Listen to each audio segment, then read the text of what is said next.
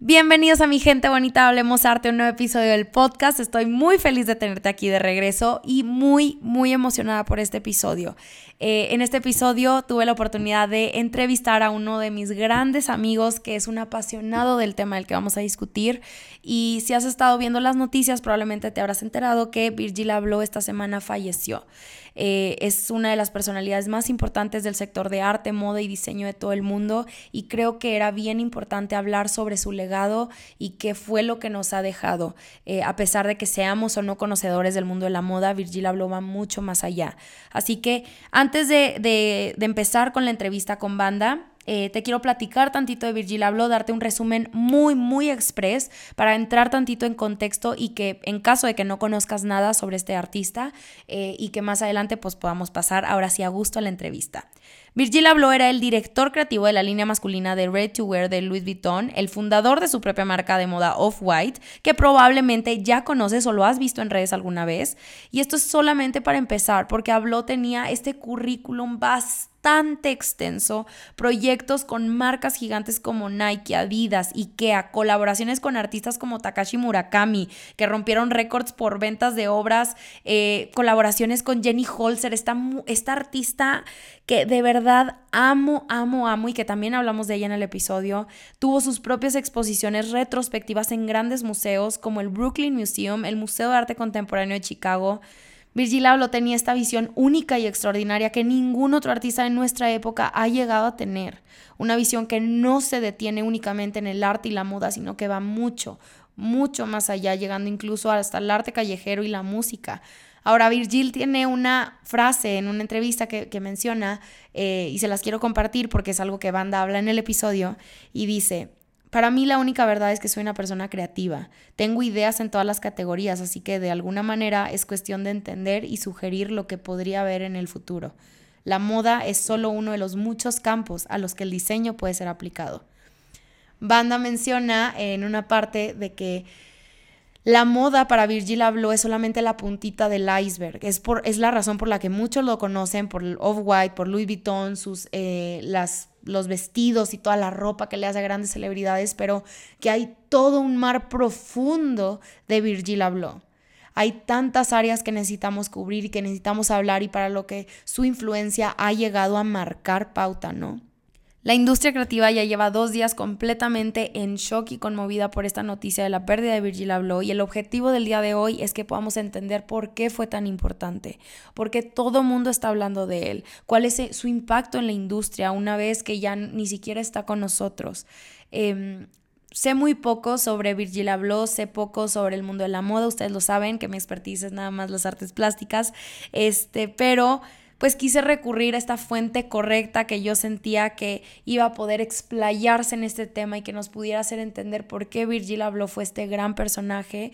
Eh, así que el día de hoy les traigo a un gran amigo, a un gran colega, a un creativo, para quien creo que Virgil Abloh es esta gran inspiración y de quien ha basado la mayoría de su trabajo y su manera de pensar.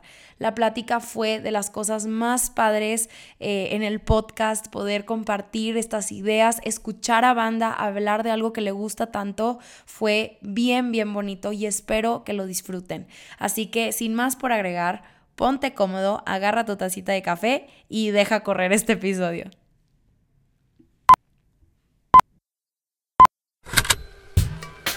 Hablemos Arte vamos a hacer que hablar de arte sea algo común, aunque no sea nada común y que sea de todos, no solamente el experto.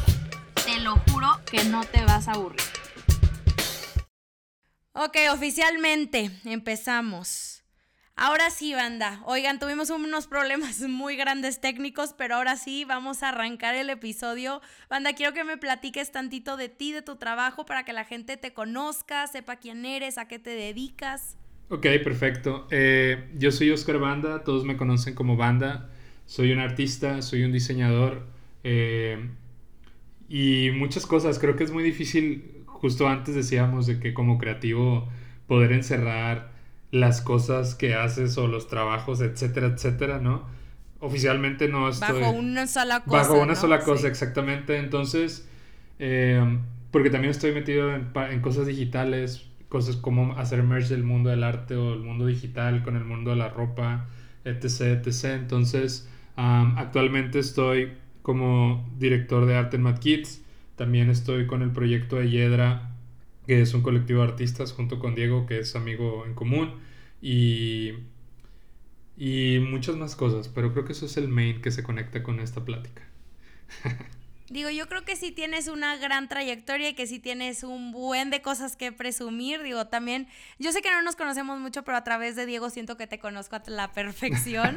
Eh, pero la verdad y la razón por la cual te invité es porque platicando justo con Diego, eh, cuando fallece Virgil habló, eh, empezamos a platicar como sobre él, su trabajo y todo. Y me decía, no, tienes que hablar con banda. O sea, banda de verdad para él, Virgil habló, lo es todo. es todo un referente siento que puede ser como una plática padrísima. Entonces sé que como para ti es este gran personaje y que dominas perfectamente su carrera, su visión y todo, quiero que me platiques tantito de cómo es que llegas con Virgil Abloh, cómo es que conoces su trabajo, tantito de él o por qué decides seguirlo tan cerca. ¿Qué fue de él que te llamó tanto la atención? Genial. Ah, eh, mencionaba también que, bueno, hace unos días, o justo cuando fue este suceso, yo estaba en un lugar más despegado, estaba de vacaciones, entonces cuando llegó la noticia fue muy impactante.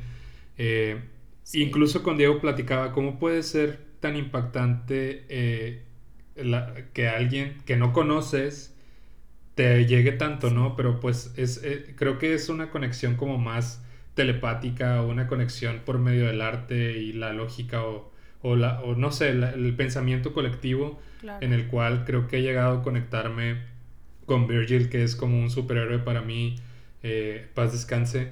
Y, y, bueno, primero que nada, eh, ¿por qué es tan importante para mí? Hablaba con mi novia, con Kenia, justamente en el suceso de cómo fue cuando me ganché con Virgil y no podía recordar el momento exacto, pero ya preparándome y haciendo como un throwback, un throwback perdón, durante estas horas, días que han pasado, creo que lo principal fue cuando dio esta lecture para Harvard 2017-2018 eh, cuando me ganché realmente.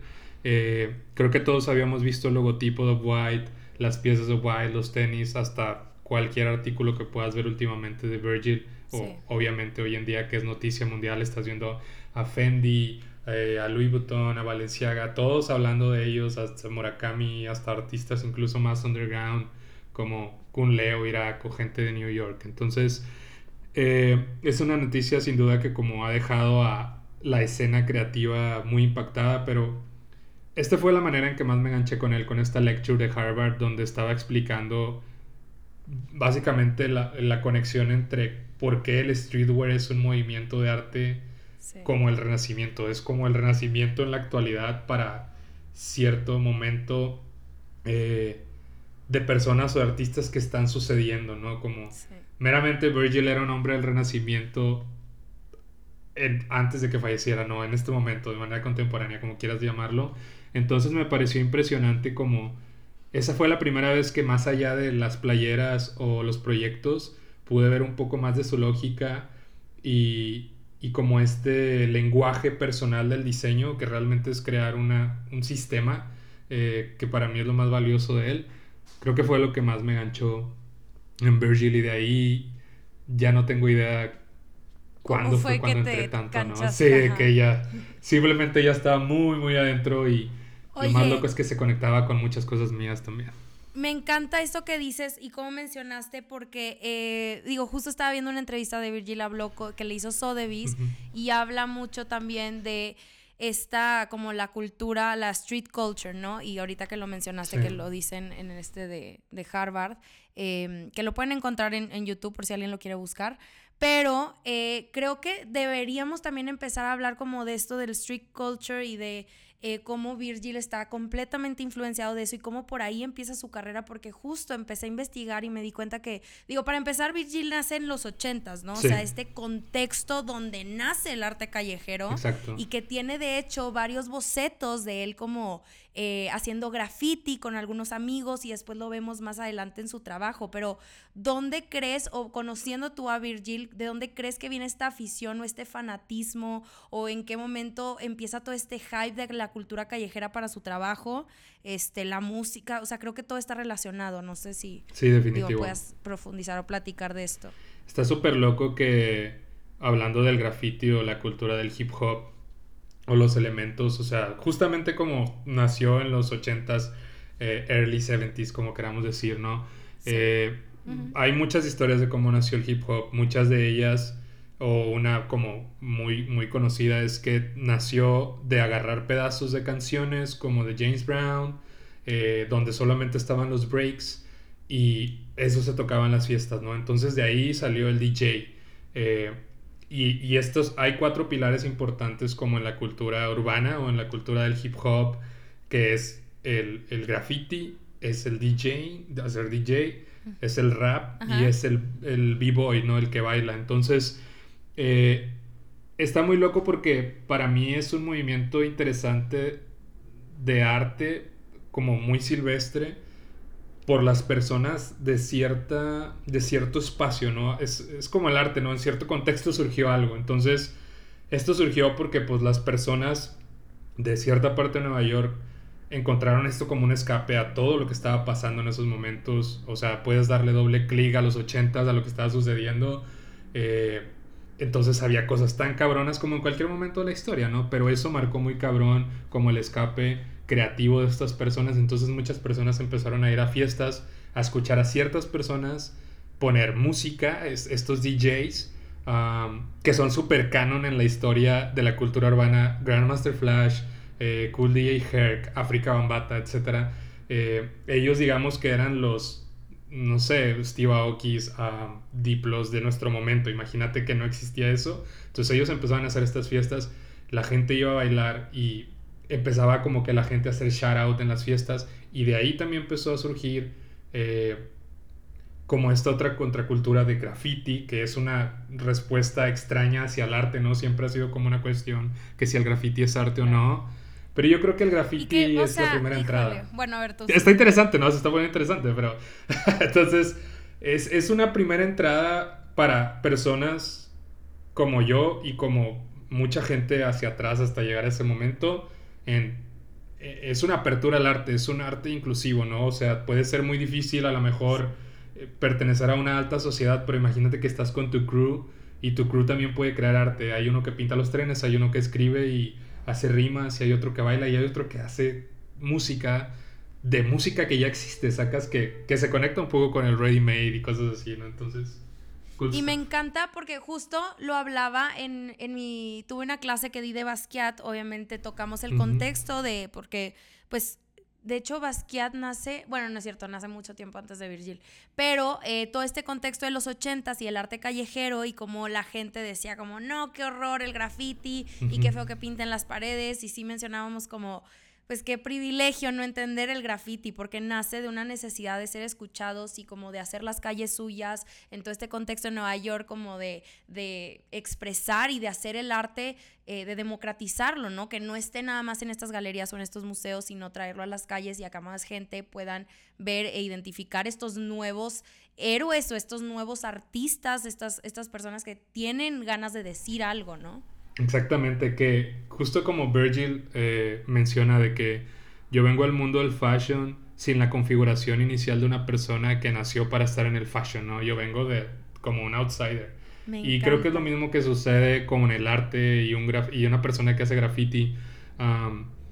o sea, yo, yo, Virgil, voy a empezar a partir de esto. Virgil antes de ser Virgil, antes de ser el fashion director, designer y todo lo que quieras, era un DJ, sacas de que hay fotos de él a los 17 en el basement haciendo DJ, ¿sabes? Y algo que se me hace, o sea, obviamente hay historias muy duras, eh, mucha gente que hemos estado cerca de esta cultura, pues hemos vivido cosas medio locas, que es estar pues muy cercano al street culture. Digo, cualquier persona, no tienes que ser solamente un callejero, pero eh, es un escape interesante que Virgil era un DJ principalmente, o sea, es lo primero que lo acercó a a abrir como su cabeza creativamente y empezar a explorar con ritmos, eh, con géneros, con artistas, con ídolos, con íconos. Y ciertos años después, 20 años después, está como head de Louis Vuitton y siendo una de las personas más impactantes en el mundo creativo. Justo como dices, cuando pues antes el grafite era tachado de que es basura, ¿no? También hubo un movimiento como, como en los 80s. Eh, anti-graffiti, entonces a los trenes había una manera de lavarlos muy rápido. Están las mismas experiencias de Kit Haring, ¿no? De que dejando cosas en el metro y lo están ahí eh, esposando cuando ahorita Converse tiene Kit Haring, ¿no? En exclusiva y, en cualquier museo, lados, claro. Pero a ver, ¿y crees que porque, em, o sea, crees que esta cultura callejera le pertenece a los jóvenes, o sea, siendo los jóvenes esta generación, y digo, Virgil habló cuando estaba pues joven, es cuando empieza con todo esto, eh, justo como dices, antes de ser esta eminencia que es el día de hoy, pero ¿le pertenecerá nada más a los jóvenes o será este como, este, esta tensión entre generaciones? O sea, no sé si tenga algo que ver con el éxito de Virgil también o, o algo, pero ¿qué opinas de esto? Está impresionante porque creo que más adelante hablaremos como unos ciertos puntos y palabras o, lógicas que tiene Virgil, pero creo que, creo que esta cultura definitivamente nace para los jóvenes y justo los grandes íconos o ídolos conforme va avanzando los mantiene con un espíritu joven y una mentalidad joven de cómo abordar los contextos o los proyectos, etcétera, ¿no? Eh, ¿Qué quiero decir con esto? Que eh, definitivamente es un escape para un niño raro, ¿sabes? Yo, yo, no sé, yo a los 13 años todo el tiempo me la pasaba queriendo aprender a dibujar. Entonces, había niños en la escuela que dibujaban súper chido, yo siempre he dibujado muy mal. Eh, Eso dices, yo hasta hoy en día lo que hace. Muchas gracias. Pero hoy en día, o sea, para mí uno de mis AKAs es como si fuera un bad cartoonist, ¿no? Soy un mal una persona que hace malas caricaturas, pero que de cierta manera sabe cómo hacerlo. Entonces simplemente encontré la astucia para poder explicar lo que quiero representar, ¿no? Entonces, creo que no hay nada... O sea, la, cultura te abraza o abre mucho camino cuando eres una persona así extraña y como que no eres, eres un poco misfit, no eres tan aceptado, no eres bueno dibujando, no puedes estar en una escuela de arte ni nada, pero cuando conocí el graffiti fue totalmente como un brazo abierto, no, no había nadie que me dijera nada, entonces conocí otros, otros amigos que hacían lo mismo y empezamos a darnos cuenta que cada quien, cuenta, perdón, que cada quien era bueno en cierta cosa, entonces 10 eh, años después, no, pues como más bien 14 años después, estoy aquí con los mismos principios, haciéndolo en proyectos diferentes y ya no estoy haciendo graffiti sin permiso en una pared, sino estoy haciéndolo en un evento eh, de 50 mil personas o no sé cuánto para el norte, en un tren, subway construido, porque es como un happening, ¿no? Entonces es impresionante poder como trasladar esa habilidad o esa, esa entrada del arte hasta dónde puede trascender el mismo ejemplo de Virgil haciendo DJ, a Virgil siendo el el director creativo de Louis Vuitton. Y para cerrar este pequeño, um, esta pequeña reflexión es, esta cultura empieza con los jóvenes, ellos son los puristas de esto. Entonces él, tiene esta lógica que es el turista y el purista. Y menciona que el punto en medio del turista y el purista es donde converge y donde la magia sucede, ¿no? Porque el, purista podría ser este chico súper ganchado con hip hop, sabiendo todo de los mejores writers de graffiti, sabiendo qué rollo con los mejores grupos, incluso mucha música, porque es súper purista. Y el turista es um, Nike, ¿no? De que Nike antes de conocer a Michael Jordan y Spike Lee, de que vieron que esto era un boom, vieron que la gente estaba como siendo muy impactada por esto, entonces cuando el turista y el purista convergen en medio, hace una revolución en la cultura. Entonces, sí puede empezar en una parte, por ejemplo, con los jóvenes, pero la trascendencia es de que timeless, ¿no? Sí. Ay, qué bonito, qué bonito todo lo que acabas de decir. Me encanta que, porque siento que a pesar de que hablamos de este, mm, que nace de los jóvenes y todo, a través del tiempo creo que mucha gente lo puede llegar a entender o puede eh, sentir más por no solamente este movimiento, sino a dónde nos puede llevar, como en el caso de donde lleva Virgil, ¿no? Este, y, y donde vemos influencia, o sea, todo este, estos inicios de Virgil se puede ver en su trabajo el día de hoy.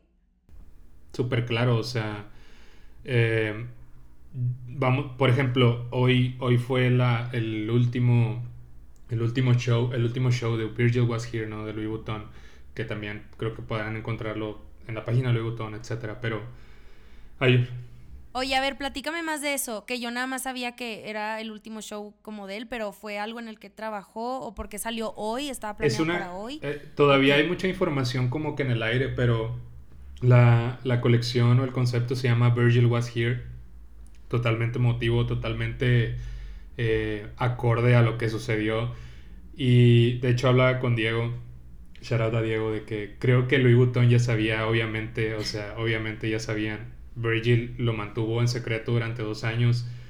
Y creo que se preparó, o sea, de hecho el video que presenta la colección, bueno, el video teaser hacia la colección, es un niño, es un niño buscando algo de que, y va en una bici y está como que en Miami y en un estacionamiento y la ciudad está sola y es de día va buscando algo, ¿no? Va buscando algo y no lo encuentra y de repente como que se cansa y se sienta, esa es la narrativa y de repente le da como un segundo aire y va avanzando y encuentra un globo aerostático que dice Louis Vuitton. Entonces sube y solo ves una mano controlando el fuego y el niño voltea entonces hacia abajo, de, de, arriba mientras flotando hacia abajo y se detiene la música y es cuando presenta el nombre que es Virgil Was Here, ¿no? Entonces es una representación para mí de cómo, cómo el alma o el pensamiento de Virgil siempre fue ese mismo niño de 17 años, ¿sabes? De que él siempre dice que todo esto lo hago para mi versión de 17 años, porque es donde inicia todo, ¿no? Es donde despierta este fuego de cual sea la cosa que tienes que hacer, no precisamente tienes que hacer fashion o arte o diseño, no importa, ¿sabes? Simplemente es la energía o la misma mentalidad del hip hop invitándote a perder el miedo y renacer y llegar a ser lo que quieres ser, ¿no? Entonces, este fue el último show, es muy emotivo. Eh, y dice una parte, justo cuando empieza ya el show en la pasarela, de que la idea o la principal idea que tenía es hacer que los adultos piensen con, con su mentalidad de niño, que es con la imaginación, ¿no?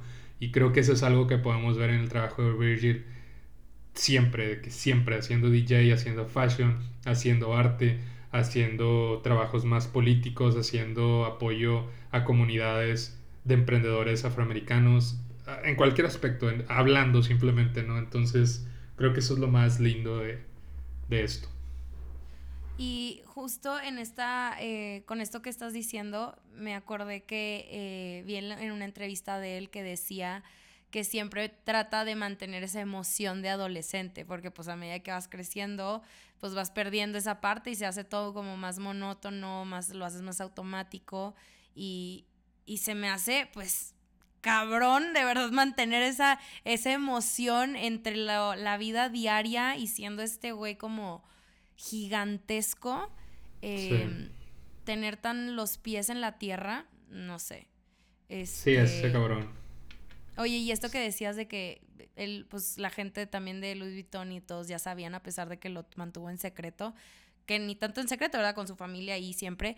Pero estaba leyendo que de hecho Off-White vendió 60% de las acciones al grupo de LVMH. O sea, pues ya se lo veían venir también. Sí, sí, es que ya llevaba dos años con esto y qué secreto lo tenía. Digo, pues obviamente es información muy, muy delicada y obviamente si se filtraba algo iba a ser un impacto muy duro por todos lados, ¿no? De que la manera humana, la manera del business, la manera del contexto, del pensamiento colectivo, o sea, nadie estaba preparado para esto. Entonces, creo que creo que hicieron lo, lo, mejor posible, incluso ellos como negocio, gran casa de fashion, etcétera, para incluso respetar el legado y pues la parte personal, ¿no? Porque pues a fin de cuentas era papá de un, de un niño y una niña y tenía su esposa, entonces pues por ahí incluso un post de Kim Kardashian decía de que a Shannon agradeciéndole a la esposa de Virgil de que gracias por compartir a Virgil tanto, ¿no? Porque pues Virgil siempre lo veías afuera, de que doing shit, de que, de que haciendo todo, pero siempre tenía el tiempo y todos lo dicen para todos y para su familia y para sus hijos. Digo, ya eso es una parte más personal, pero se me hizo muy lindo ese, ese texto, esa parte donde sí, realmente siempre compartió Virgil y Virgil siempre estuvo ahí, ¿no? Wow. Yo no sabía tanta relación también de, de, Virgil con tantos artistas tan famosos. Digo, yo, y lo he dicho aquí en Hablemos Arte, no soy tampoco la más metida en el mundo de la moda. Eh, pero me encanta ver como esta, este, esta como mezcla entre el mundo de la moda y el mundo del arte, pero digo, bueno, más adelante lo podemos platicar tantito. Y ahorita que mencionaste a Kim Kardashian, obviamente sí quiero hablar de, de Kanye, porque lo que yo sé al menos es que están súper relacionados, que tienen algún beef, que, o sea, sé que trabajaron en Fendi al mismo tiempo, eh, pero creo que, eh, o sea, ¿qué tanto se han influenciado Kanye West y Virgil habló?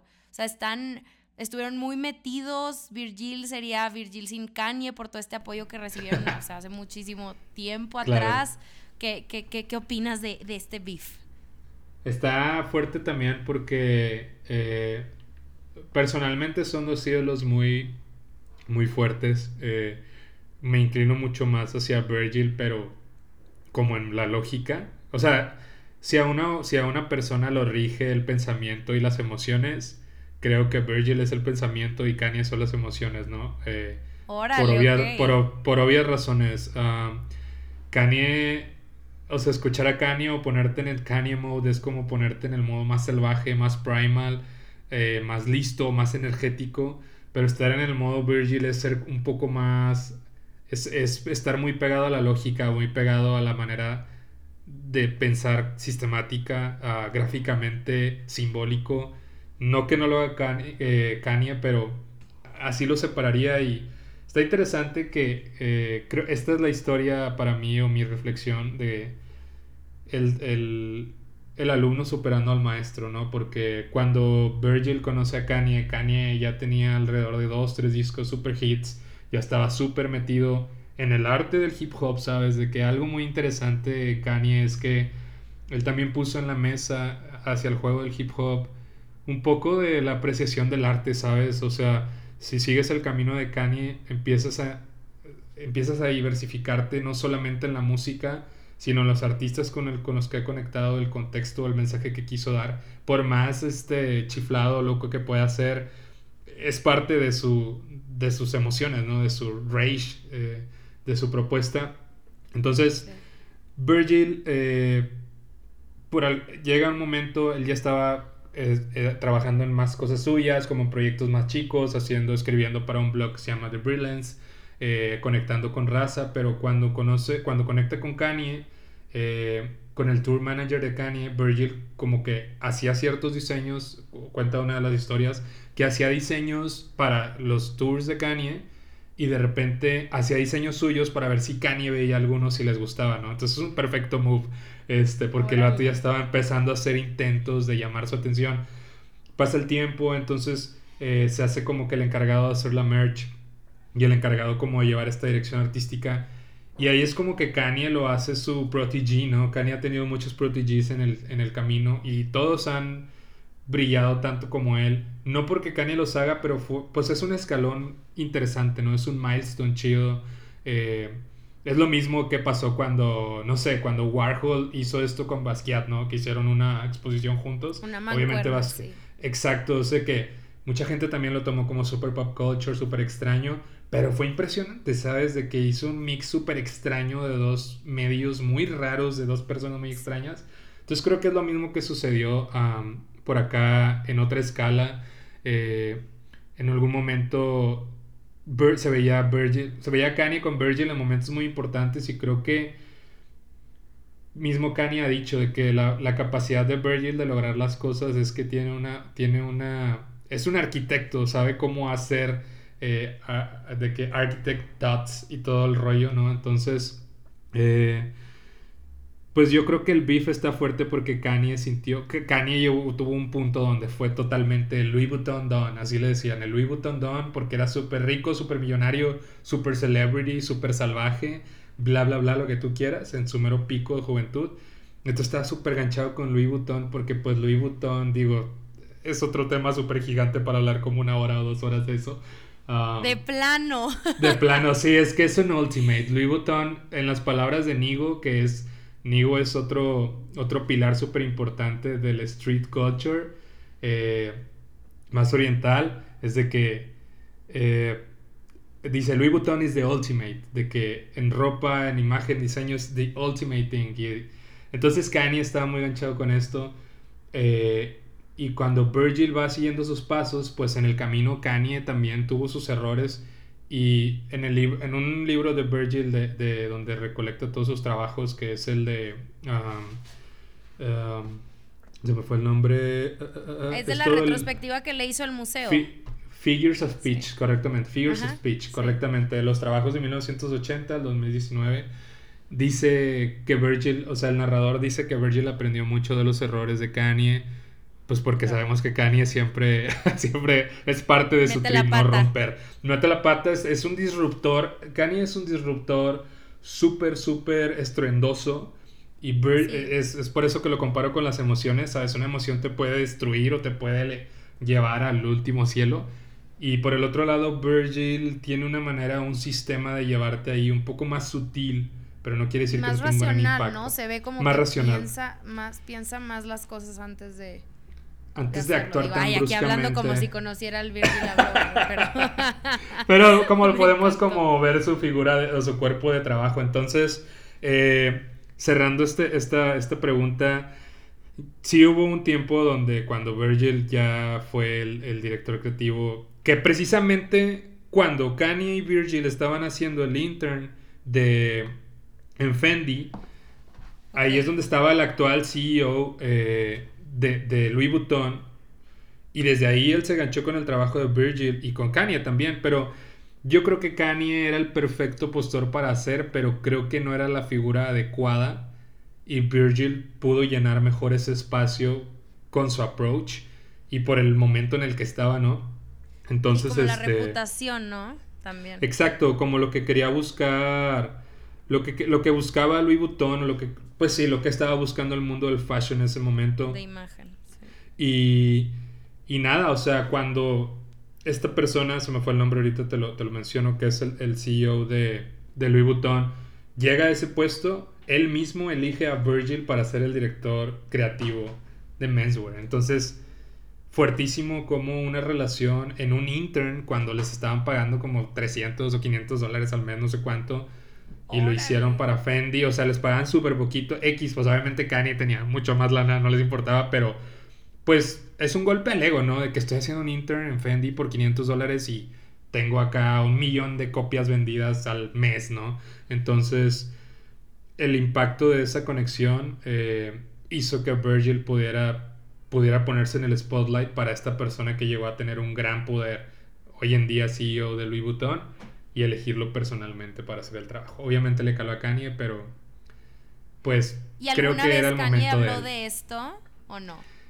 Sí, ha dicho en entrevistas que sí fue un golpe, o sea, lo admite, dice, claro que me dolió, o sea, definitivamente... Hay, hay, una, hay una entrevista muy interesante y un comentario que dice que definitivamente me dolió que Virgil lo hiciera, pero en sus palabras dice, era algo que tenía que pasarme. Eh, dice el vato de que fue algo que me, como que me tenía que romper, como que me tenía que poner los pies en la tierra, lo reconoce. Y dice, hace una metáfora ahí entre varias cosas que explica, que dice, ¿qué pasa cuando pones el iPhone en un vaso? ¿No? Te lo pregunto a ti, ¿qué pasa cuando pones el iPhone en un vaso con música? Resuena, ¿no? Este, que resuena el audio mucho más cabrón. Y Kanye hace esa metáfora y dice, creo que necesitaba llegar hasta el bottom para aprender a resonar después de eso que pasó. Y después de eso que pasó, Kanye, digo, la última cosa que ha presentado es Donda y ha estado haciendo cosas con Gaby, se volvió el hombre eh, afroamericano mm, de los más ricos del mundo. Entonces, o sea, pudo haber sido un capricho que a huevo quería hacer él, pero esa misma, llevarlo a ese fondo y resonar, creo que lo llevó al stage que realmente buscaba y no nada más un capricho cuando Virgil realmente merecía este otro stage, ¿sabes? Wow. Sí.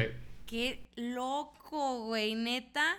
Es que según yo sí tenían ese beef, o al menos lo que había leído, me encantó escuchar esto, me encantó la respuesta de por qué lo eligen a él, eh, a diferencia de Kanye, porque pues sigue siendo este güey súper respetado también.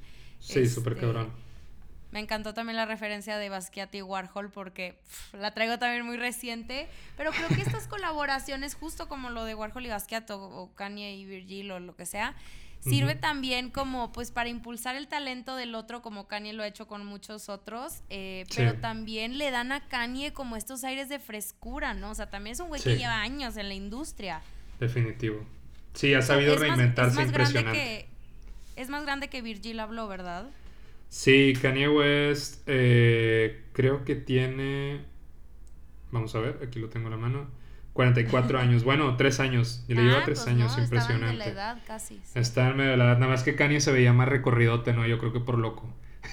por fiestero y high life y famous shit. De que entonces se veía loco. El CEO de Louis Vuitton es Michael Burke. Michael Burke ah, fue quien eligió a Virgil para la, para la audiencia. Oye, y mm, te quería preguntar, porque justo eh, lo único que sé de esto también es que Kanye trabajó en su marca, eh, ¿cómo se llama? De tenis y junto con la carrera de mm. Virgil habló. Y quería hablar de este como de la importancia de los tenis o lo que qué, significan los tenis para nuestra generación. Impresionante. Porque también en la entrevista que estaba viendo, él hablaba como de esta revolución del... Em, de como los, ¿cómo le dicen? Los, no Jordan, ¿verdad? Jordan no, es, es, de Nike. Pero de, pues, de, los tenis a final de cuentas. Entonces, él habla que dice que los tenis eran este objeto de deseo para nuestra época. O sea, la pintura y la escultura de hace 500 años eh, lo llega a comparar incluso con la Mona Lisa o el David. Y quiero saber qué piensas de esto. O sea, ¿es verdad esa exageración? ¿Qué piensas de los tenis de que sean tan importantes para nosotros? ¿O por qué mueven a masas? Está impresionante porque otra de las grandes como enseñanzas o cosas que la gente debería o, ya ve o deberían ver si quieren entrar a conocer a Virgil es su habilidad de poder conectar los puntos. Eh, y creo que la habilidad de conectar los puntos es también ser valiente en decir, esto, aunque tenga solo un 1% de relación con esto otro que te digo de otro momento, es, ¿sabes? De que yo hago el statement de que esto es como decir que los sneakers son la pintura, son las pinturas eh, de nuestro tiempo, ¿no? Obviamente hoy en día siguen existiendo las pinturas, bla, bla, pero sí, definitivamente creo que, creo que los sneakers son el, el medio, el artefacto, lo que queramos decir, el objeto que convergen una vez más a lo que te mencionaba al turista y al purista, ¿no? Porque eh, porque eso era antes la pintura, ¿no? Um, imagínate que tener un Picasso, bueno, más hacia atrás, un Caravaggio, lo que tú quieras, relacionado con Virgil, de que alguien de la realeza podría tener eso y puede que le valdría que eso, o puede que realmente estaba totalmente ganchado, pero es donde convergía, o sea, eran los elementos de la cultura pop, ¿no? O sea, la Mona Lisa porque sigue siendo una conexión entre nosotros de ahorita al momento en que se hizo, ¿sabes? De que, y que un niño conozca la Mona Lisa, que tiene cero conocimiento del arte, simplemente porque lo ha visto en alguna caricatura o todos vimos a la Mona Lisa de muy chicos, incluso yo me preguntaba, ¿qué? ¿Por qué es tan famosa esa pintura? Está medio extraña, sacas, pero es el contexto, ¿no? De que cuando creces entiendes que lo más importante es el contexto y hasta dónde te puede llevar ese objeto. Entonces, los sneakers son eso. Los sneakers son lo que converge al turista y al purista porque el turista es toda la cultura hype, ¿no? De que Nike, hype, eh, Art Toys, de que todo, todo súper veloz, rápido, chido, colaboraciones, etcétera, etcétera, etcétera.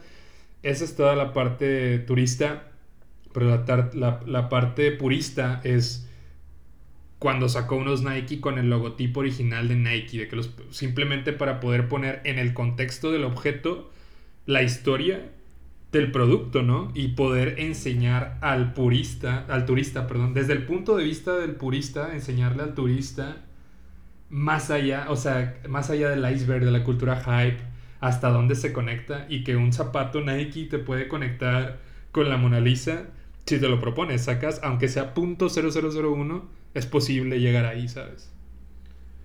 Wow, jamás lo había pensado de esa manera y qué loco que, se convierten en eso, o sea, esa comparación es increíble porque sí se convierten en este objeto de deseo que te puede hacer viajar casi en el tiempo, ¿no? O sea, cómo salen todos estos nuevos modelos como eh, reinventados de, no sé, los 70 los 80s. este. Y cómo Virgil habló ha, ha impactado este mundo de los sneakers. Definitivamente. Y está con ganas que él quiso, o sea, él pone este contexto, o sea, él vuelve lo que mencionó, conecta el punto del pasado con el presente, lo cual es clave de que como movimiento en el arte o como contexto en el arte, ¿no? De que Funny Thing, antes de Donda, cuando Kanye y Virgil estaban trabajando en este trip, tenían un concepto también que se iba a llamar pastel, eh, y se escribe pastele, ¿no? Pastele con doble L y era como un brand, como un movimiento, como un colectivo, etcétera, etcétera. Y está interesante el principio de pastel, que significaba, la palabra era past, tell the future. Ese era el eslogan del principio de la creación, de lo que querían hacer, del arte, de los sneakers, de todo. Ese era el primer, de las primeras lógicas, ¿no? De que, que es lo que dice Virgil, de que es como el remix de ideas, ¿no? De que el vistazo hacia el pasado es súper importante para el cuerpo de mi trabajo y el futuro que voy a crear con lo que estoy trayendo hoy en día, ¿no? ¿Y luego qué pasó con ese proyecto? Ese proyecto tiene cosas y salieron cosillas, pero ese proyecto evolucionó un poco más hacia Donda, eh, no Donda del disco actual de Kanye, sino Donda... Donda era algo medio loco, una idea que tenía Kanye, que es algo que está haciendo un poco él por su lado hoy en día con ahorita tiene un equipo de fútbol, quiere hacer como que espacios para creativos y pensantes, quiere hacer como que nuevas maneras de gobierno, religión, ¿sabes? Como reinventar la sociedad. La está vida. un poco más. La vida, exacto, está un poco más ambicioso, si te fijas a eh, Kanye queriendo como reinventar el sistema y Virgil más bien así, viéndolo de diferentes aspectos, ¿no? Y editándolo solo en pequeñas partes. Esa es una gran diferencia y y sí, o sea, se transformó un poco más en Donda, donde Donda era arquitectura, arte, fashion, eh, comunicación, bla, bla, bla, ¿no? Entonces, pero hay muchas cosas chidas en el archive. Si busca a la gente de Pastel, con doble L, Pastel, está chido. Ok. Que lo, busquen.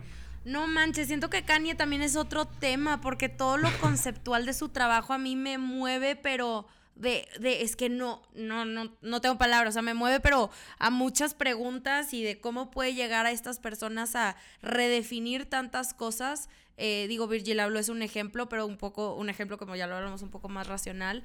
Pero ¿cómo crees que pueda alguien también que, que no solamente no conozca o no esté tan familiarizado con su estilo, cómo, cómo puedes identificar o cómo describirías el estilo de Virgil Abloh? O sea, a distancia, ¿cómo sabes que algo es de él?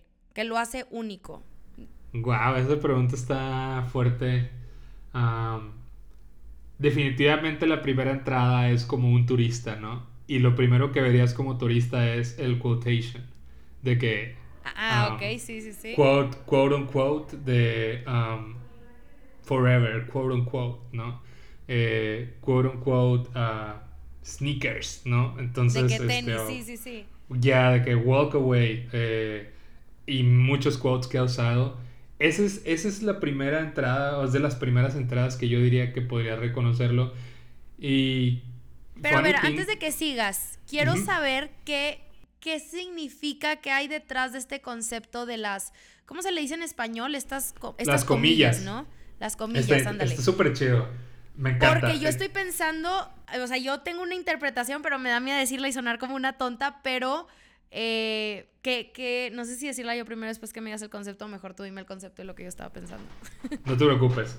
Está, está interesante porque, primero que nada, pues es una, o sea, está disruptor, ¿no? Así como viéndolo desde el turista es disruptor, es de que hay lo primero que puedes pensar es de que qué, qué mamá es eso, ¿no? Sorry por mi Ajá, ¿qué es eso? Entonces, de que qué, o sea, de que una, un, un, rock que dice walk away y es para pisarlo, pero te dice que no lo pises, ¿sabes? Ahí empiezas a sentir los tintes de qué significa. Para mí es un sistema, o sea, que son muchas de las cosas que hace Virgil. Es un sistema libre. él mencionaba en una entrevista que uno de los fonts que utilizó, varios fonts que utilizó, incluso para su marca Pyrex antes de Off-White y luego para eh, algunas, incluso para colaboración que hizo con Murakami por ahí, el font que utilizó era un font gratis que estaba en dafont.com, entonces se rieron de él. No, de ¿Qué pedo, güey? Y el vato sí, de que... Y eso está muy chido porque el vato dice es que it's, free, de que I just created a system, de que... Pero esto es gratis, acá, de que es un font gratis, entonces él al usar las comillas es, es usar un sistema o crear un sistema, un lenguaje gráfico y de pensamiento para poder como contextualizar ciertas cosas con algo que es gratis, que son las comillas. Sacas de que hasta cierto punto es cómico. Entonces, eso es como el, el otro lado de, ah, qué chida las comillas, o ah, qué loco, ah, qué, qué chafa. Sino, realmente es una reflexión de un sistema, eh, de una idea que tuvo donde fue, esto es gratis, o sea, la letra helvética, las comillas, puedo hacer estas parodias o estas eh, replanteamientos de contexto con esto, con estas comillas y diferentes imágenes. E insertó la idea y fue un boom, ¿no? De que fue un cambio de juego y y mucho está un poco inspirado también, obviamente, conectado hacia el pasado con el trabajo de John yo por ejemplo, ¿no? Que los textos. Entonces, crazy shit. justo yo lo, lo, relacionaba, sí, con John, John Baldessari, pero eh, que digo, si alguien no conoce su trabajo, oigan, también investiguenlo porque es increíble, un dios de lo conceptual. Este que decía, o sea, tiene una obra que dice, This is not an art piece o algo así, o sea, como que, pues esto no es una obra de arte. Y yo viendo, o sea, la primera vez que yo sí vi esas, eh, esas comillas, que no me vas a creer, fue hace nada, o sea, fue hace creo que un año, porque un amigo tiene una cajita de herramientas de Off-White que dice, entre comillas, tools. Toolkit. Sí, sí, sí. Ajá, y, o toolkit, ajá, y me quedé pensando como, pues yo siempre relacionando absolutamente todo con el arte que me recuerda a estas obras como muy conceptuales, por ejemplo, una de Joseph Kosuth, no sé si lo conozcas, ¿lo conoces? Ok, no, no, creo que no lo conozco tanto. Es un artista conceptual que eh, tiene una obra de tres sillas. Siempre uso este ejemplo, pero es que siento que aplica para todo, siempre sale. Eso de cuenta, una silla que está en físico, o sea, una silla material, ¿no? Y después está la definición de una silla pegada a la pared y después hay una foto de la silla. Y el, como la dinámica es cuestionarte cuál, o sea, cuál es la verdadera silla. Es la representación, el lenguaje o, lo gráfico, ¿sabes? O, el objeto físico, que es justo lo que hace René Magritte con This is not a pipe, que es una obra surrealista. Sí, la de This is not a pipe es la obra con una pipa, abajo dice esto no es una pipa y pues te hace pensarte a qué se refiere esto no es una pipa. el dibujo de la pipa, la oración o qué. Entonces, al ver eso de Off-White, a mí me hace ese ruido como esas comillas se ven como hasta sarcásticas. O sea, yo al ver eso en una cajita de herramientas y que venga entre comillas caja de herramientas, es como, pues eso no es, ¿qué es la caja de herramientas? O sea, siento que es un, un juego mental que te hace llegar a unas reflexiones sí muy fumadas y que, pues lo que todo el mundo critica del arte, ¿no? De que, ay, no todo tiene que ser profundo, pero es increíble cuando sí le encuentras estos significados profundos, porque yo creo que te forma mucho como persona, ¿no? Y llegas a estas conclusiones sí muy locas, pero que yo al menos me llevo mucho de esas como obras o esas ideas tan conceptuales como lo que yo, yo percibí de Virgil Abloh. Sí, definitivamente es, es, es este, e, eso que dices como el drama de, ay, no todo el arte tiene que ser súper denso. Más allá que sea súper denso, es es como el artista está mostrándote la lógica de cómo él formula sus pensamientos mediante una idea, ¿sabes? Como la pipa, o sea, de que dices no era pie, pues claramente es una pipa, pero si piensas un poco más allá y rompes la primera barrera eh, de la Matrix, de tu simulación, de lo que tú quieras, y tratas de pensar en diferentes um, gymnastics, no sé cómo llamarlos, brincos de tu cabeza, ese, eso se queda guardado, eso se queda marcado como en tu, en tu, en tu consciente eh, y hace que cambie tu contexto en algún momento, ¿no? En algún momento vas a poder tener una manera de volver a ver otra obra de arte o ver algo en tu vida real y poder como pensarlo de una manera extraña, justo como esto como de la pipa o como las comillas de Virgil, que es meramente eso, una ventana al pensamiento eh, hasta cierto punto irónico, gracioso, raro, inservible, fugaz, pero muy valioso para mostrarte algo, ¿no? Y que esto que decías de, de muy de Virgil Abloh que juntaba, conectaba muy bien los puntos, creo que eso también es lo valioso de, del mundo, no solamente de las artes plásticas, pero de la moda, de la música, de todo, que que cuando encuentras estas referencias en otra disciplina, y, está relacionado con algo que tú conoces, al conectar esos puntos, creo que llegas a algo mucho más allá y más profundo, incluso aunque el artista no haya querido decir eso. eso es lo bonito de las interpretaciones también, que te llevan muy lejos y a crear después una obra tuya, o sea, una idea original, ¿no? Exacto, una idea original que, justo como mencionamos hace rato, de conectar un punto con otro, una idea, una idea personal, etc., aunque sea el punto 001%, eso es más valioso que el cero absoluto, ¿no? O sea, poder llevar a tu mente a pensar de esa manera es el primer paso a ser más original o disruptor en cualquier disciplina, ¿no? De que si lo hiciste en el graffiti, si lo hiciste en el DJ, si lo hiciste en el fashion, si lo hiciste en el mundo del arte, si lo hiciste en las humanidades, en la política, no importa, ¿sabes? De que te ayuda a a ser un poquito más brave, yo así lo interpretaría, ¿sabes? De que, porque uno de los principales problemas de la humanidad o una persona es confiar en sí mismo, ¿no? O sea, en su propio criterio. Y una de las frases que pusieron en el show de Virgil Was Here, eh, y es súper importante, Virgil es que no puedes perder, como, la voy a citar, pero no está exactamente igual, pero la idea es que, ¿cómo puedes perder tanto el tiempo, eh, o sea, pensando o siguiendo las órdenes o lo que de los demás piensan que debería ser en vez de seguir tu propio criterio, ¿no?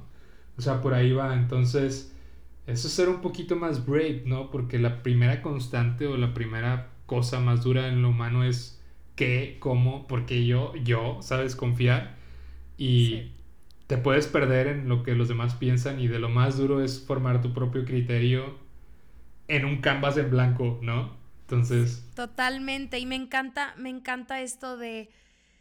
de que de qué también nos sirve ser tan fríos con estas cosas tan humanas y que nos o sea, el creer que lo sabemos todo, o sea, creo que sí es de valientes formar estos criterios, eh, estos cuestionamientos y agarrar estas ideas de otros y, ver de qué manera pueden ser tuyas o si es algo en lo que crees o lo que no.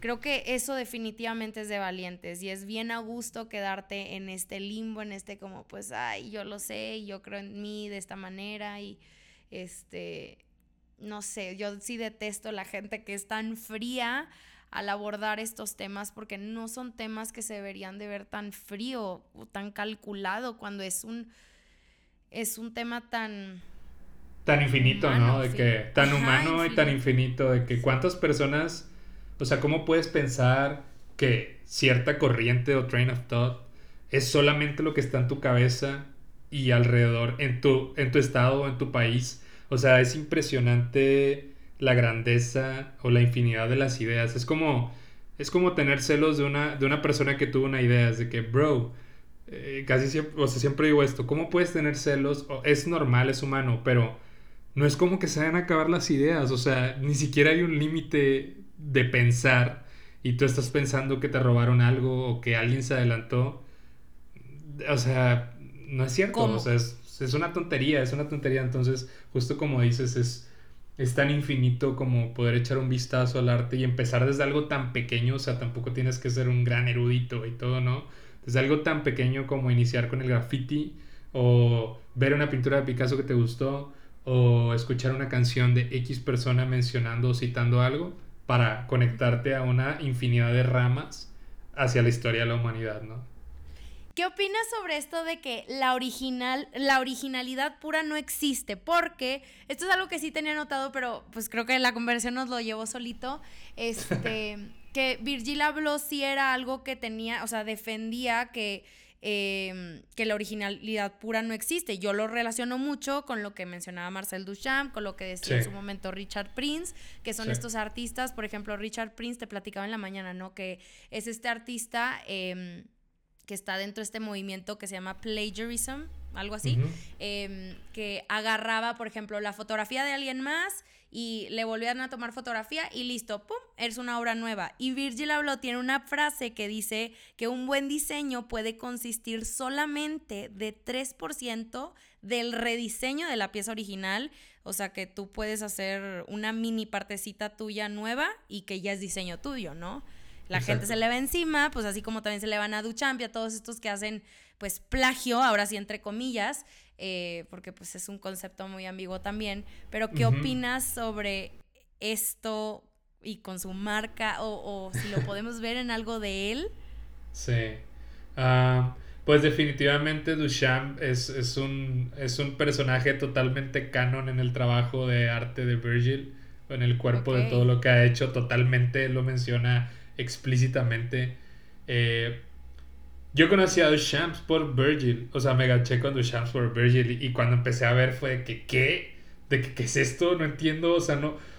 Me era difícil aterrizar en la lógica de cómo se conectaba, eh, cómo conectar el dot entre Virgil y Duchamp, ¿sabes? De que eh, Me encanta, esto no tiene, no sé mucho que ver, pero no sé, hay muchos grandes nombres, o sea, yo creo que los más grandes de las industrias eh, más grandes siempre agarran a Duchamp de inspiración y yo de verdad que creo que Duchamp es un, punto de partida para muchísimos. Qué impresionante, ¿no? O sea, porque también su, trabajo es, es abstracto, es extraño, eh, alguien podría decir que está lazy, pero alguien más también puede decir de que está súper místico, como muy... Ah, es un acertijo hasta cierto punto y no, no sé, está muy extraño, ni siquiera sé si realmente pensaba que iba a llegar tan duro como lo es en el pensamiento colectivo de hoy en día del arte, entonces creo que está chido. Ah, personalmente pienso que, que la... Obviamente hay artistas gigantescos y van a seguir saliendo artistas con una propuesta totalmente original, totalmente producida del 0 al 100 o del 50 al 100 o del 30 al 100. Pero tener la capacidad de hacerlo del 97 al 100, o sea, ese 3%, eh, para mí es agilidad, es, poder reducir un, archivo de 7 teras en 512 megabytes, ¿sabes? Sí. Entonces, eh, eso es un, cierto, es un poco polémico, pero estoy totalmente de acuerdo con el remix de la idea. Estoy totalmente de acuerdo con ese 3% que menciona Virgil. Y no sé si lo he mencionado o no, pero es una cosa que el como un estandarte, pero lo puedes ver en muchas, muchas obras de artes diferentes. Hay un, hay un artista que se llama David, David Hammonds de Nueva York. No sé si lo has escuchado, pero esta persona eh, también es, corriente totalmente ready-made y una de, uno de sus happenings o sus obras es vender, eh, creo que se llama eh, Blizzard Ball Sale, así, vender bolas de nieve. Se paró, se paró en Nueva York en una calle donde venden, donde en esa calle en ese tiempo como en los, ah, creo que eran los 70 o en los 80 tal vez, creo se paró en la calle, ahí vendían sacos y vendía como una calle donde vendían todo. Entonces él se paró en la calle un día que estaba nevando, hizo unas bolas de nieve, de la nieve que había ahí, puso un, trapillo, una, una, una, una cosa para ponerlas. Y, hizo de varios tamaños y se puso a venderlas. Entonces fue el happening, ¿no? Simplemente ese descontextualizada ahí y la gente se, se acercaba a preguntarle qué pedo y algunas personas le compraban una bola de nieve de que un dólar, cuatro dólares. Cuando la nieve estaba allá afuera, ¿sabes? De que simplemente quiso poner esta idea. Y es una de las obras más fuertes de él también, como el, el Migitorio de Shambo, cualquier cosa de que la pajarera, etcétera, que es de que, güey, ¿cómo?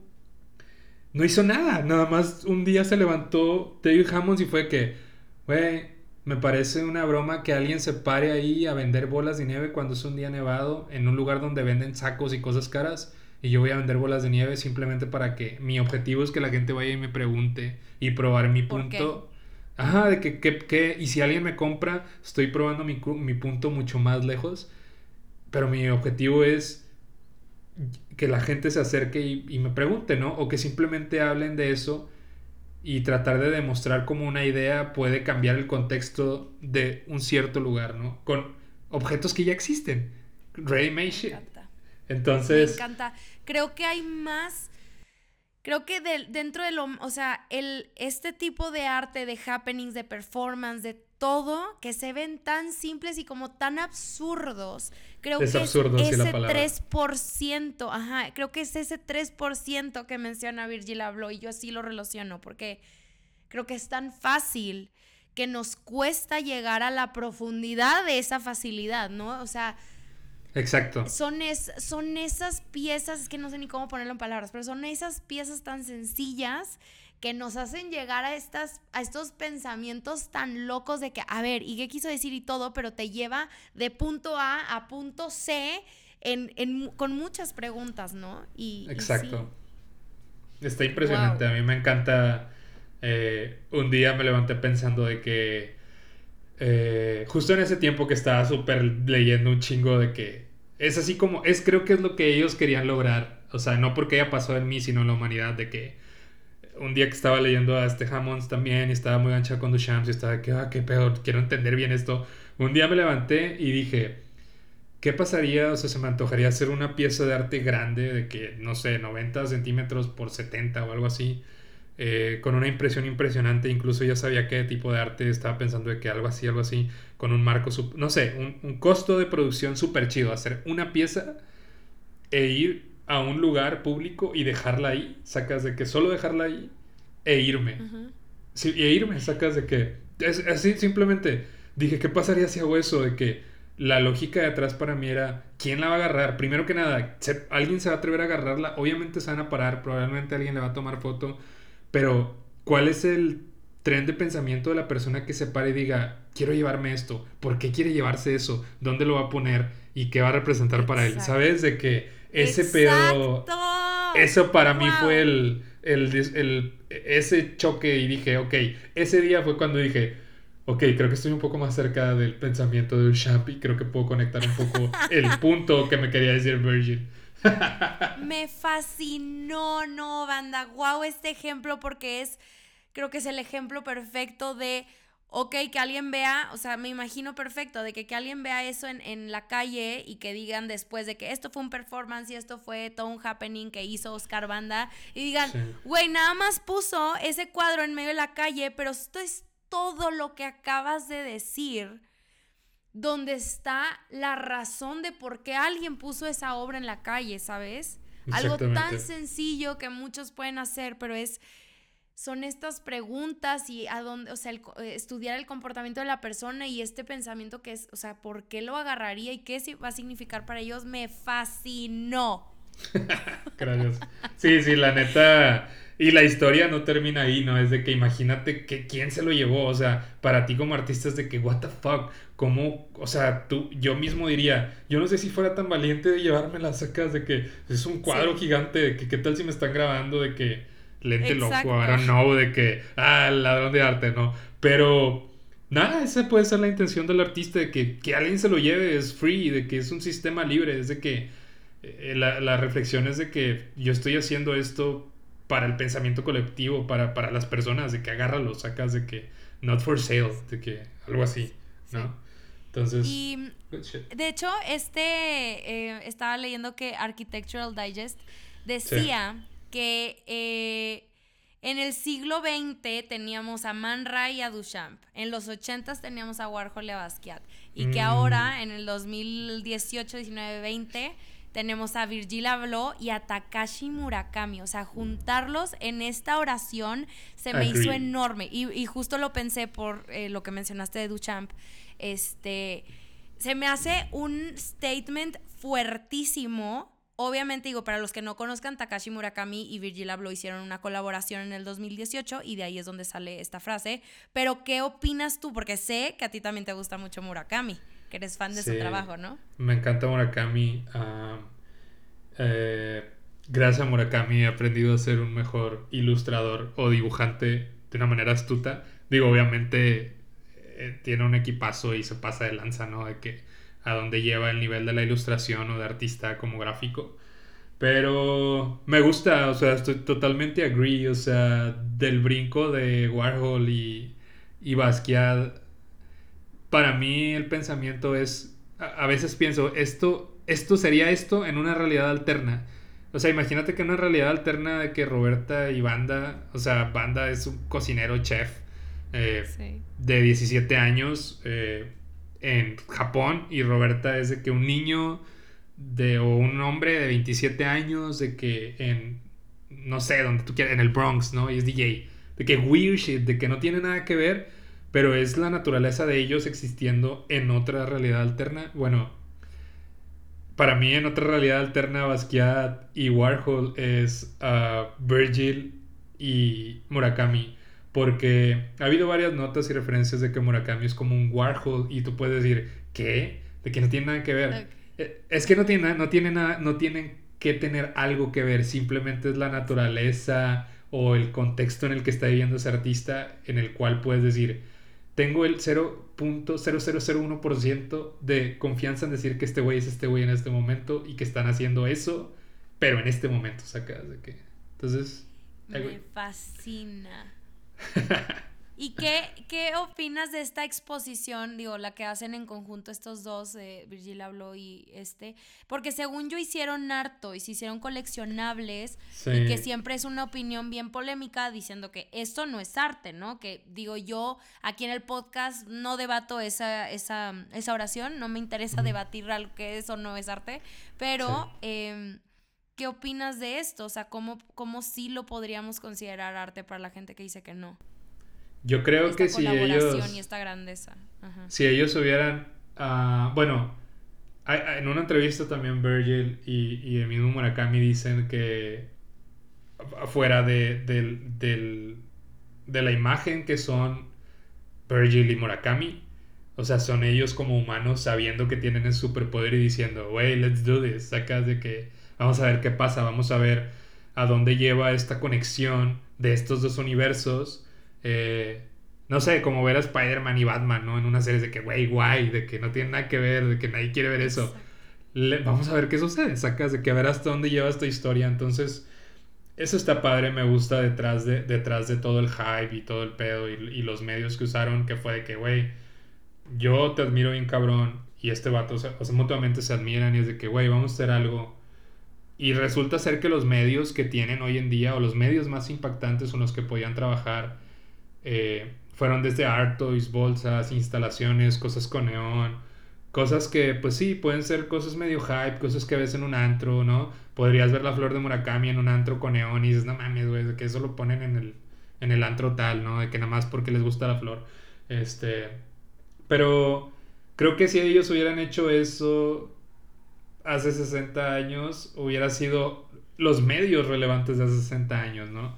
Entonces los medios relevantes de este momento, que es toda esta cultura hype y todo este pedo, pues era la ropa, es de que los art toys, las instalaciones, eh, pues sí, medio abstractas, jugando con neón, con cosas así de triple A, no sé, que materiales así que es de que, pues nada, tan, tan bonitos, también hechos como ver un Spider-Man de 3 metros, súper chido, bien hecho, que dices, ah, pues está con madre, pero pues es totalmente comercial, ¿no?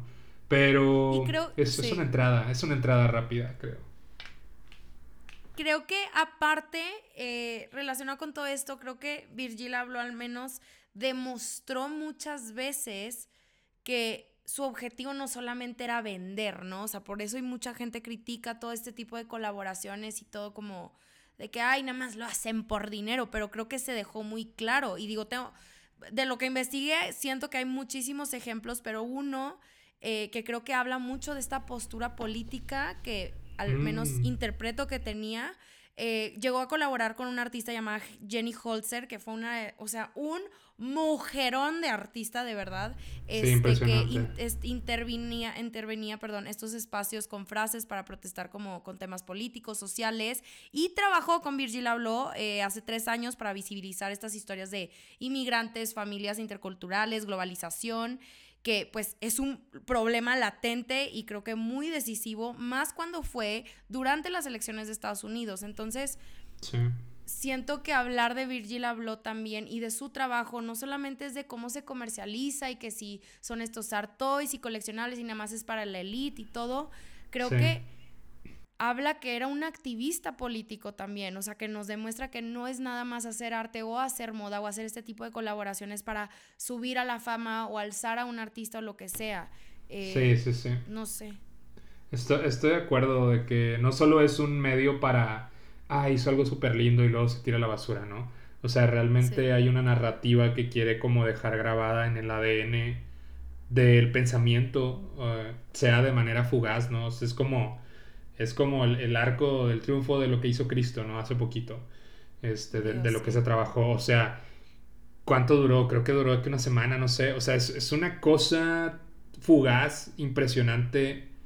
Eh, digo, no, no recuerdo cuánto duró, pero la idea es de que lo que vi o leí por ahí es que es algo más fugaz, impresionante, que se va a quedar marcado en el colectivo, eh, en el pensamiento colectivo, como un momento que se vivió en la historia, que es lo mismo como un medio, una pintura o algo te traslada. Entonces, hablando de, de la colaboración con, Jenny Holzer también, que yo no la conocía y, funny thing es que Jenny Holzer la conocí por Frank Ocean como en el 2016 porque Frank Ocean hizo un magazine y en ese magazine tenía una imagen donde este magazine fue súper reservado y era un magazine muy de arte con fotógrafos y bla bla bla bla pero había un, un pantallazo o una parte de frases y ahí venía una de las frases que es Abuse of Power come as no surprise, de, que, de las más cabronas también, o las más populares si no me equivoco.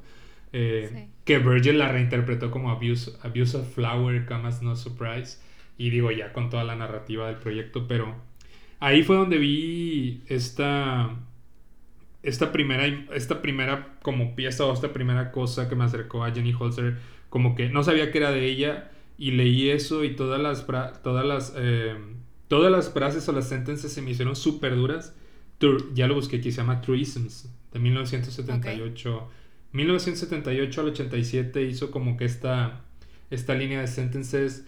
Eh, la recomiendo totalmente también. Digo, yo no me he metido tanto a ella, pero sé como que el impacto de lo que ha hecho y se me hace muy cabrón. Como estos grandes estandartes que pone para, pues, el awareness, ¿no? De, de una parte medio cruel o loca que puede llegar a ser, pues, una realidad, ¿no? Mismo trip del Ready Made, pero un poco más I'm here, ¿no? Entonces... Sí, creo que es más directo y más, más incómodo porque te lo pone en la cara, en palabras, son, o sea, las palabras estas que utilizan mueven montañas.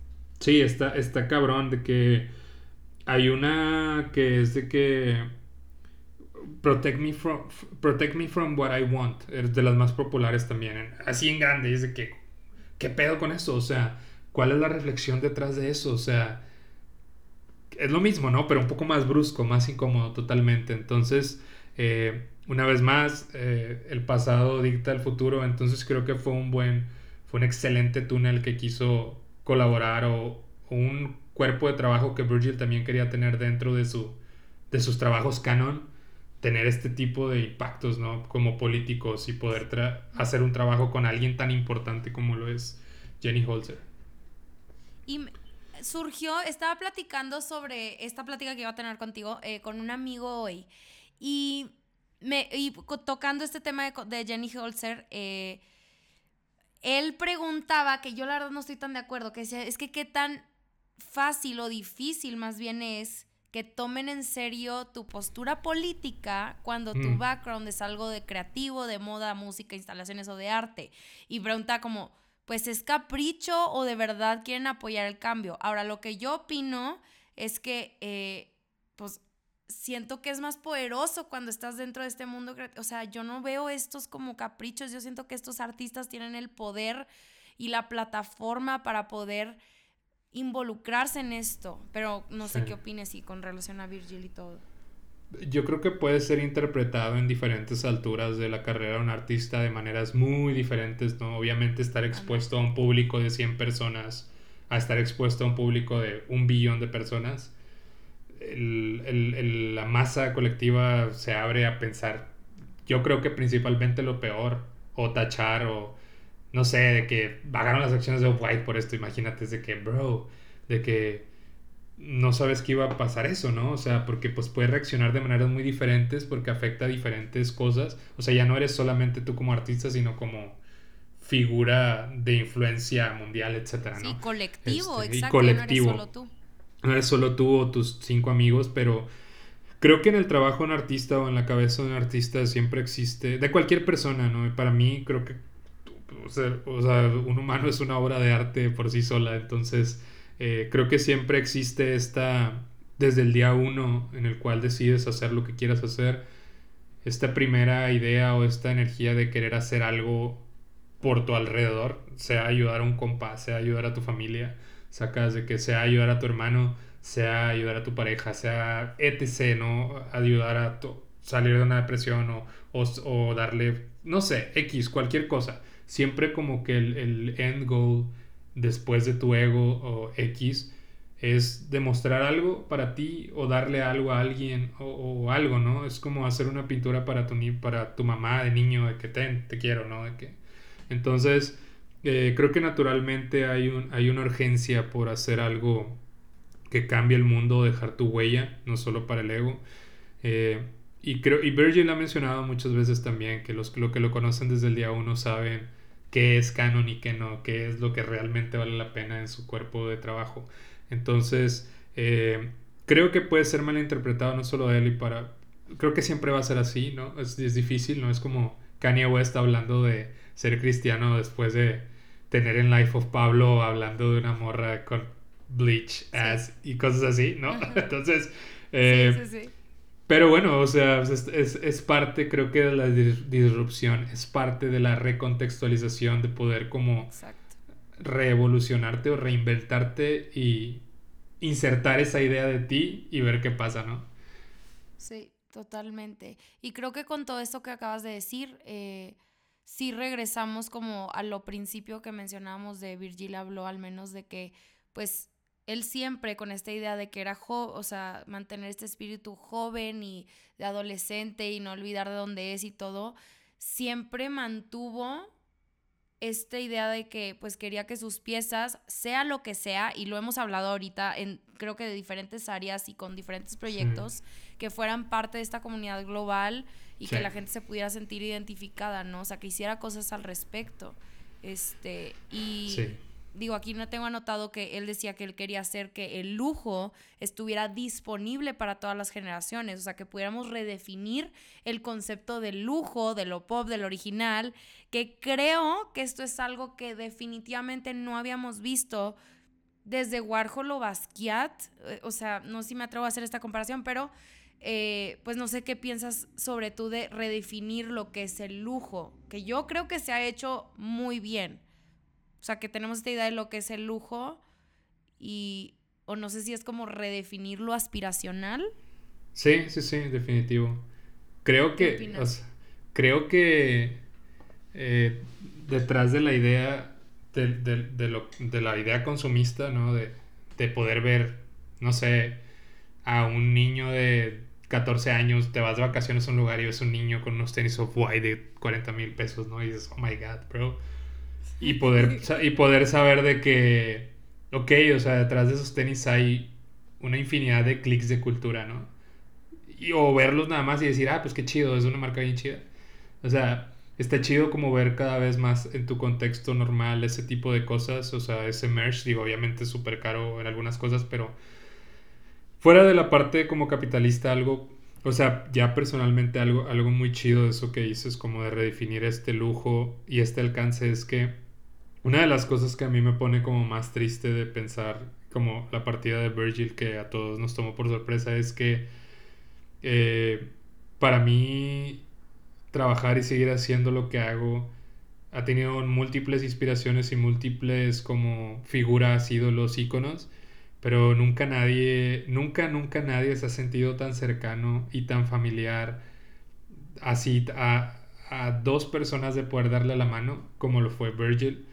Eh, entonces es súper fuerte porque incluso hablaba con Diego y le dije, yo estaba seguro que lo íbamos a conocer, sacas de que lo iba a conocer y, y nada, o sea, yo iba a seguir haciendo mi trabajo para uno de los milestones, eh, era conocerlo para poder ver qué sigue después de ese escalón, ¿no? O sea, en mi analogía es, yo veía, imagínate que en, un espacio de oscuridad ves los escalones iluminados y uno que estaba muy arriba y muy lejano, bueno, no tan lejano, arriba posible, era el de Virgin. Entonces, para mí que desaparezca esta figura, eh, ilumina todo el cuarto. O sea, ahora hace todo el cuarto blanco entonces ya no lo puedes encontrar, simplemente está en todos lados. Y, y es un poco fuerte porque conecto con la idea de redefinir el luxury o, el alcance del arte y todo. Yo soy un, yo, yo soy un, tipo, un niño de 15 o 17 años haciendo graffiti, ¿no? De que Realmente eso es lo primero que me acercó, incluso en algún momento en una exposición de graffiti o de que Televisa y me preguntó de que yo hice unas letras súper chidas, rosa, yo usaba unos colores súper pop, de que rosas, amarillos, de que bla, bla. Y me preguntaron que si era arte, les dije, nada, no es arte, que estoy escribiendo mi nombre, ¿no?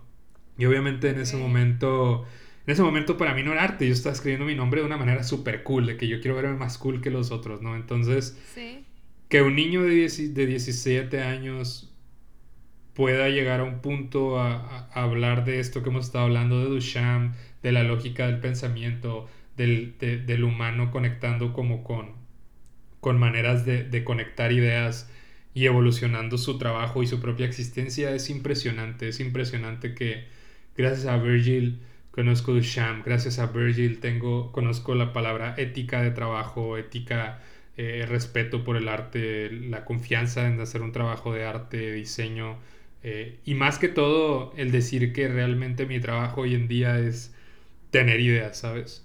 Eh, Exacto. y quiero ir más allá porque estoy segura que va a haber gente como que pueda malinterpretar este tema del lujo, ¿no? Porque va a decir como, o tal menos, es lo que se me viene a la cabeza, de cómo vas a decir que Virgil Abloh está haciendo el lujo accesible para todos, o sea, hoy estás hablando de esos tenis, como decías, de 40 mil pesos, como que eso va a ser accesible y pues bueno, se puede malinterpretar de muchas cosas, pero creo que al menos lo que tú y yo estamos hablando es un poco más conceptual, no sé si llamarlo conceptual tampoco, pero como vayamos más allá de este del valor económico que le podemos poner a una pieza, sino esto, lo que tú acabas de definir o lo que acabas de decir que que fue Virgil para ti o lo que te dio, creo que a eso se refiere, algo que es un lujo, como el, razonamiento, el arte, el, poder pensar más allá de lo que estás viendo. Creo que eso a veces puede ser un lujo que lo vemos inalcanzable porque nada más son estas personas súper grandes y súper todo que pueden hablar de arte y que pueden saber de esto, pero tú siendo este niño tan chiquito, siendo conectado eh, con este gran artista y que le puede pasar a todos, no nada más con Virgil hablo, pero con cualquier referente que tengas como héroe o, o alguien a quien admires, a eso nos referimos, ¿no? O al menos eso es lo que yo creo que nos referimos de... Definitivo. Eso es hacer que el, el arte, el lujo y este mundo sea accesible y que nos conecte a un mundo que se siente inalcanzable.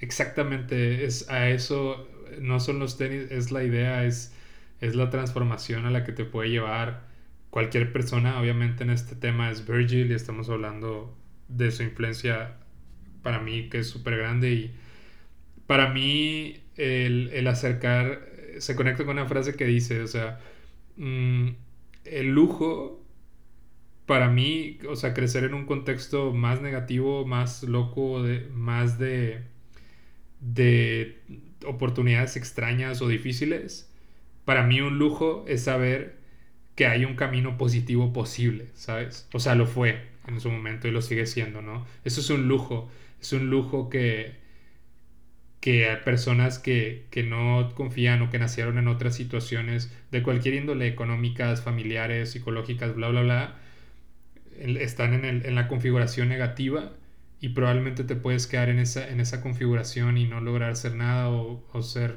no llegar a conocer hasta dónde puedes evolucionar. Es un lujo poder tener a la mano la posibilidad de cambiar tu realidad hasta donde la imaginación tal vez no te lleve, ¿no? De que que es una frase de Virgil, de que no, no, no, eh, no pensar esta parte negativa. No, dice, don't think the negative. Know that the positive is possible. Ese es el lujo, ¿sabes? De que eso, es, eso es lo más bello de, detrás de todo eso. Wow. ¿Y por qué crees que eh, con porque te iba a preguntar de por qué Virgil es tan importante para ti. Digo, no sé si quieres agregar algo, pero creo que lo, lo, dijiste tan perfecto esto, esta última oración.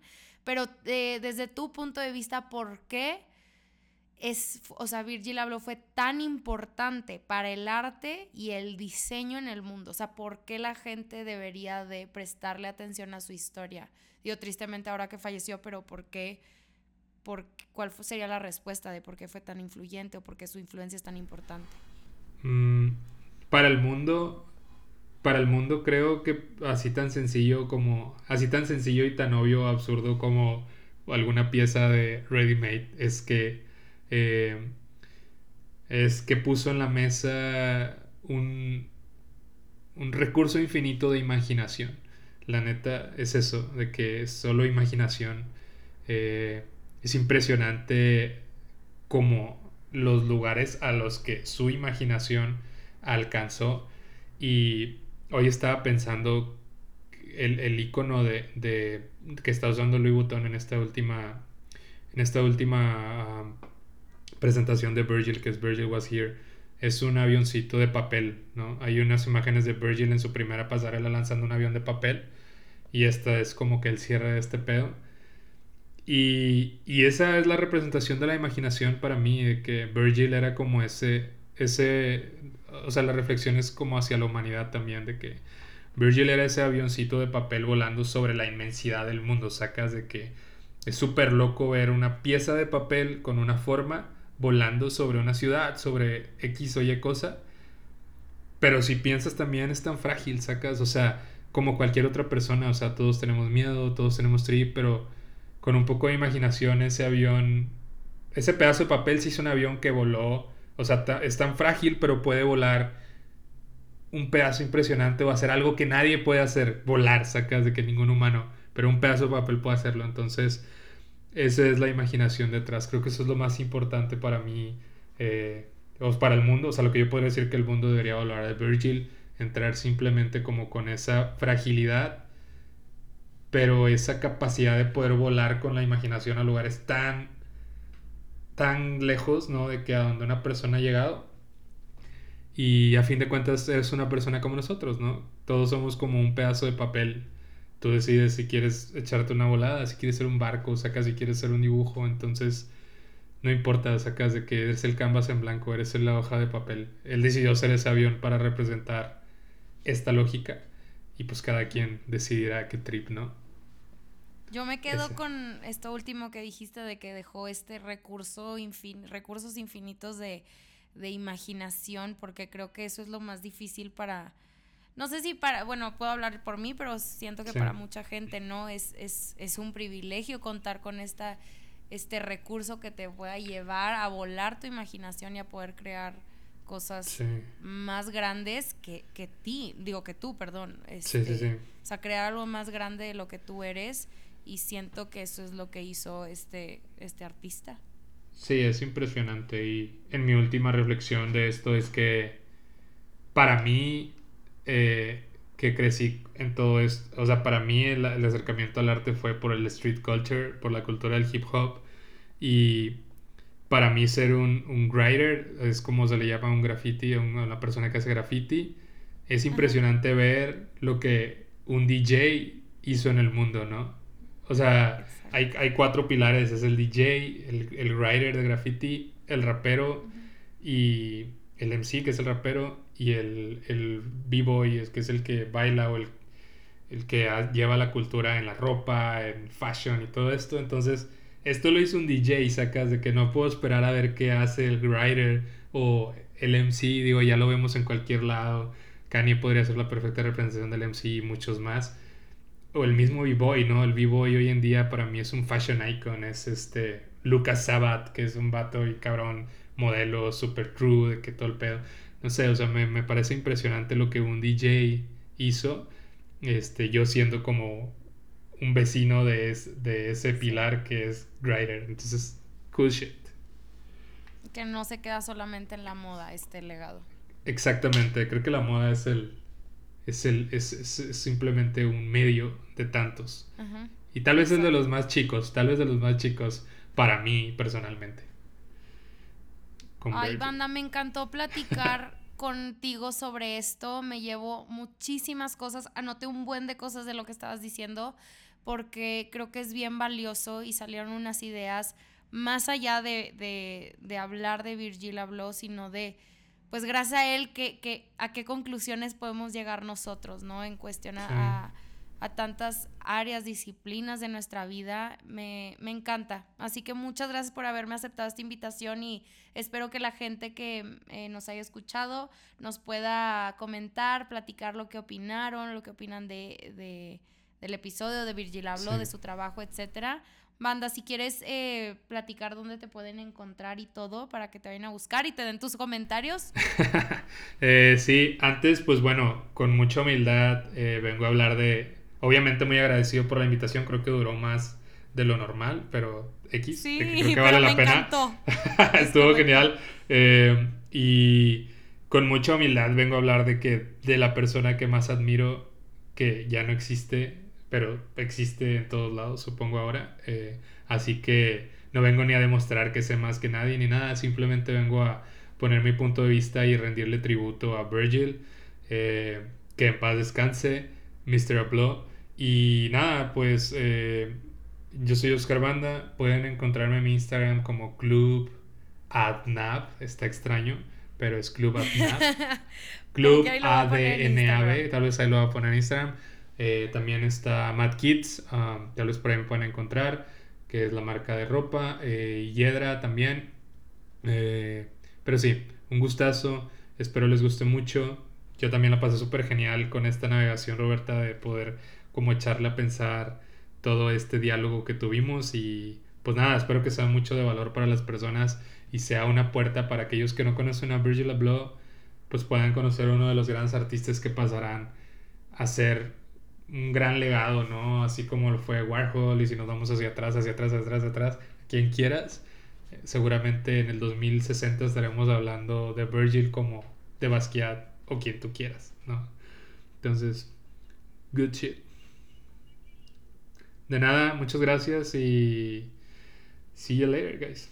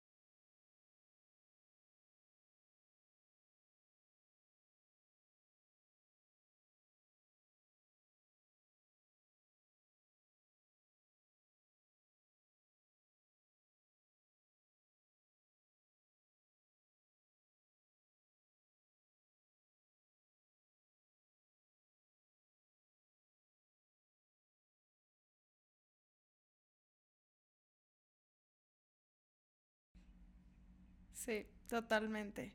Gracias, banda, qué lindo.